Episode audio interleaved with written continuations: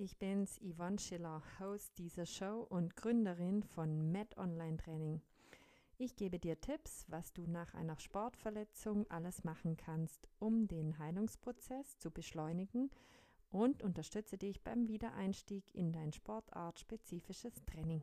Lass uns gemeinsam starten.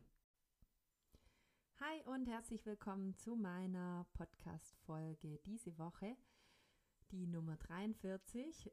Es geht äh, um das Thema Fußballer und Kreuzbandriss. Ja, Fußball.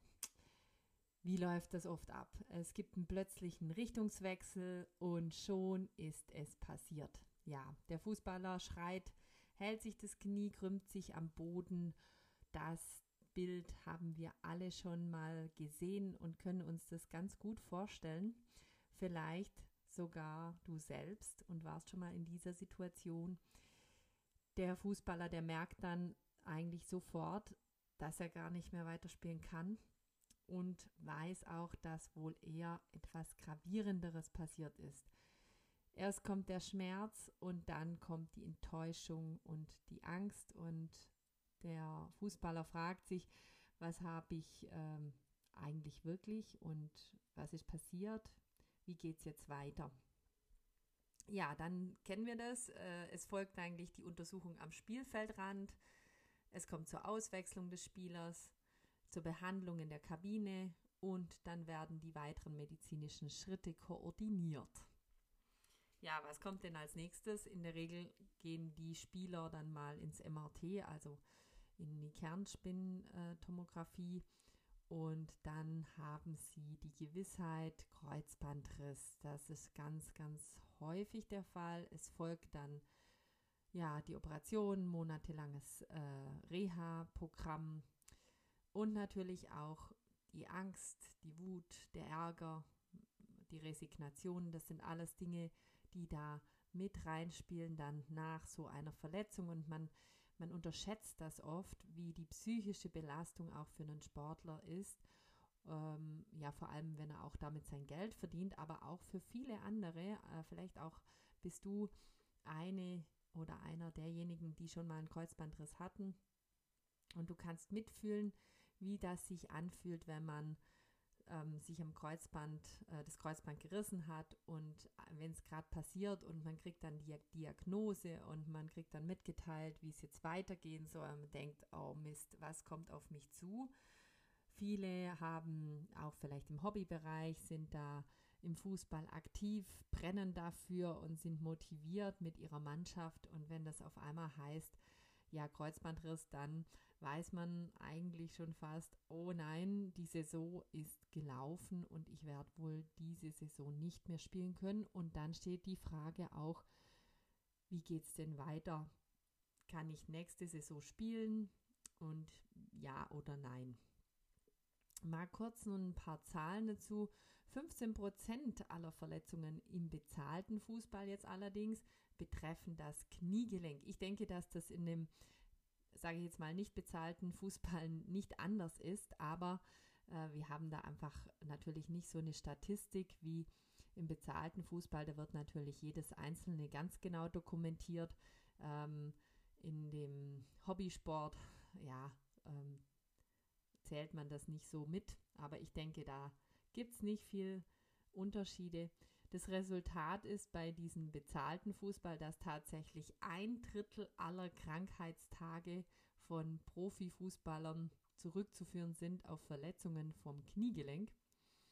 Und was auch noch eine ganz spannende Zahl ist, dass auch eben diese professionellen Fußballer durchschnittlich achteinhalb Monate brauchen bis zur vollständigen Rückkehr in den Mannschaftssport. Viele ähm, meiner Patienten setzen sich auch immer sehr, sehr unter Druck und haben das Gefühl, nur bei ihnen geht es so lang und äh, sie werden nicht ordentlich versorgt. Gut, äh, was die Versorgung angeht, da gebe ich Ihnen manchmal recht, dass man vielleicht einfach nicht so strukturiert vorgeht wie vielleicht bei einem Profifußballer, aber die Zeit, die brauchen die eben auch und die müssen genauso wieder ähm, langsam beginnen, müssen ihre Zeiten abwarten, bis diese Wundheilung abgeschlossen ist und, und, und. Das ähm, haben die genau gleich wie du als Hobbysportler. Und bei eben auch noch dann häufig Begleitverletzungen wie irgendwelche Seitenbänder gerissen oder der Meniskus ist angerissen. Das verlängert natürlich dann leider die Sache dann noch mehr. Ja, ähm, nur vielleicht oder auch immerhin 60 Prozent der verletzten Profispieler erreichen dann auch wieder ihr ursprüngliches Niveau. Das kennt man ja auch oft, äh, auch in anderen Sportarten. Ich kenne das jetzt noch häufig im Skifahren. Da ist auch so, dass ähm, manche, die kommen echt zurück und sind wieder äh, auf dem gleich, gleichen Leistungslevel und äh, fahren da auch wieder auf den vorderen Plätzen mit. Aber leider gibt es auch viele, die dann nie mehr irgendwie in die obersten Ranglisten kommen, weil sie einfach nicht mehr die Leistung erbringen können und ähm, nicht mehr so fit werden, wie sie zuvor waren.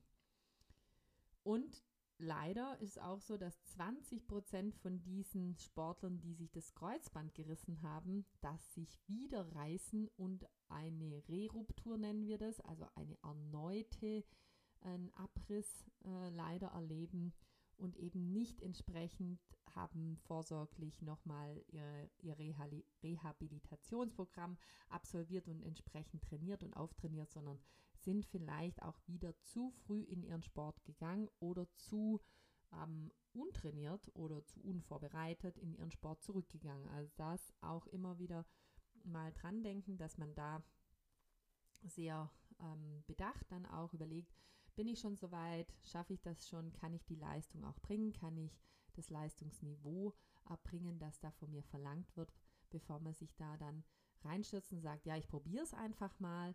Ähm, mit Probieren hat dann schon mancher die Quittung bekommen und äh, hat sich das Kreuzband leider nochmal abgerissen. Ja, äh, interessanterweise reißen die meisten Kreuzbänder, also gerade auch im Fußball jetzt nochmal zurück auf mein Beispiel, ohne direkten Gegnerkontakt. Ähm, wie passiert das? In der Regel äh, bleibt ja der Fuß im Rasen so fixiert mit den Stollen und es gibt dann eine Drehbewegung ähm, im Fuß und im Unterschenkel in so eine, also eine Dreh- oder Knickbewegung kann man es auch eher nennen, in eine X-Bein-Position und gleichzeitig dreht der Oberschenkel nach innen. Und diese Bewegung führt dazu, dass in der Regel das Kreuzband abreißt, wenn da kein Muskel gegensteuert oder irgendwas gegensteuert, ja.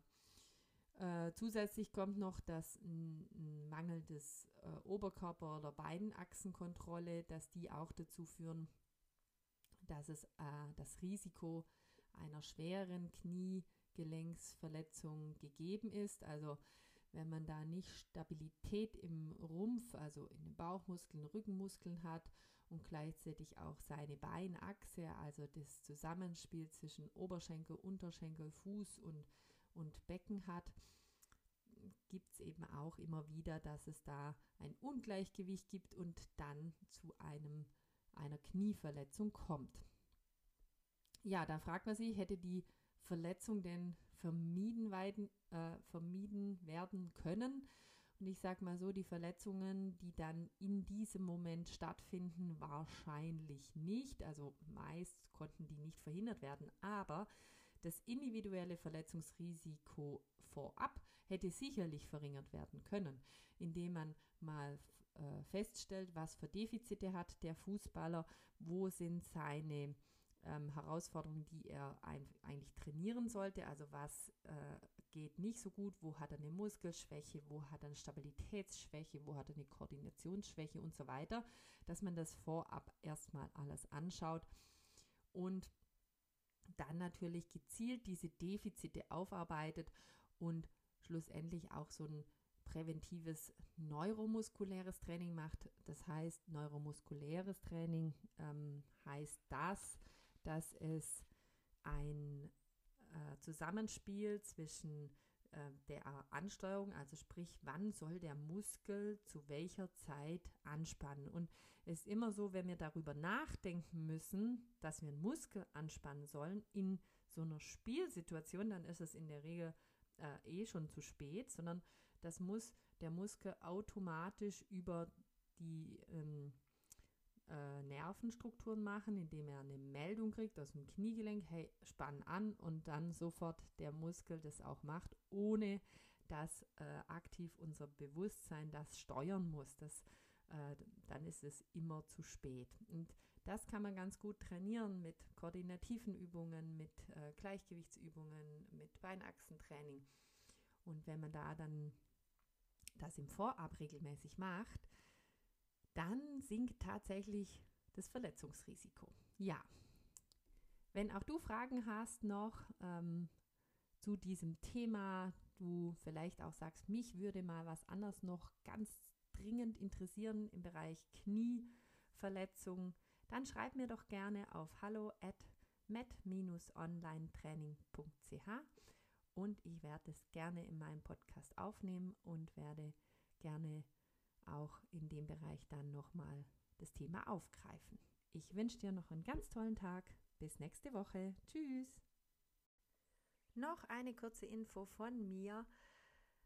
Ich habe noch Plätze frei zum Einzelcoaching. Wenn du Interesse hast, ein Einzelcoaching bei mir zu machen, online, jede Woche, dann melde dich doch bei mir auf hallo at met-onlinetraining.ch.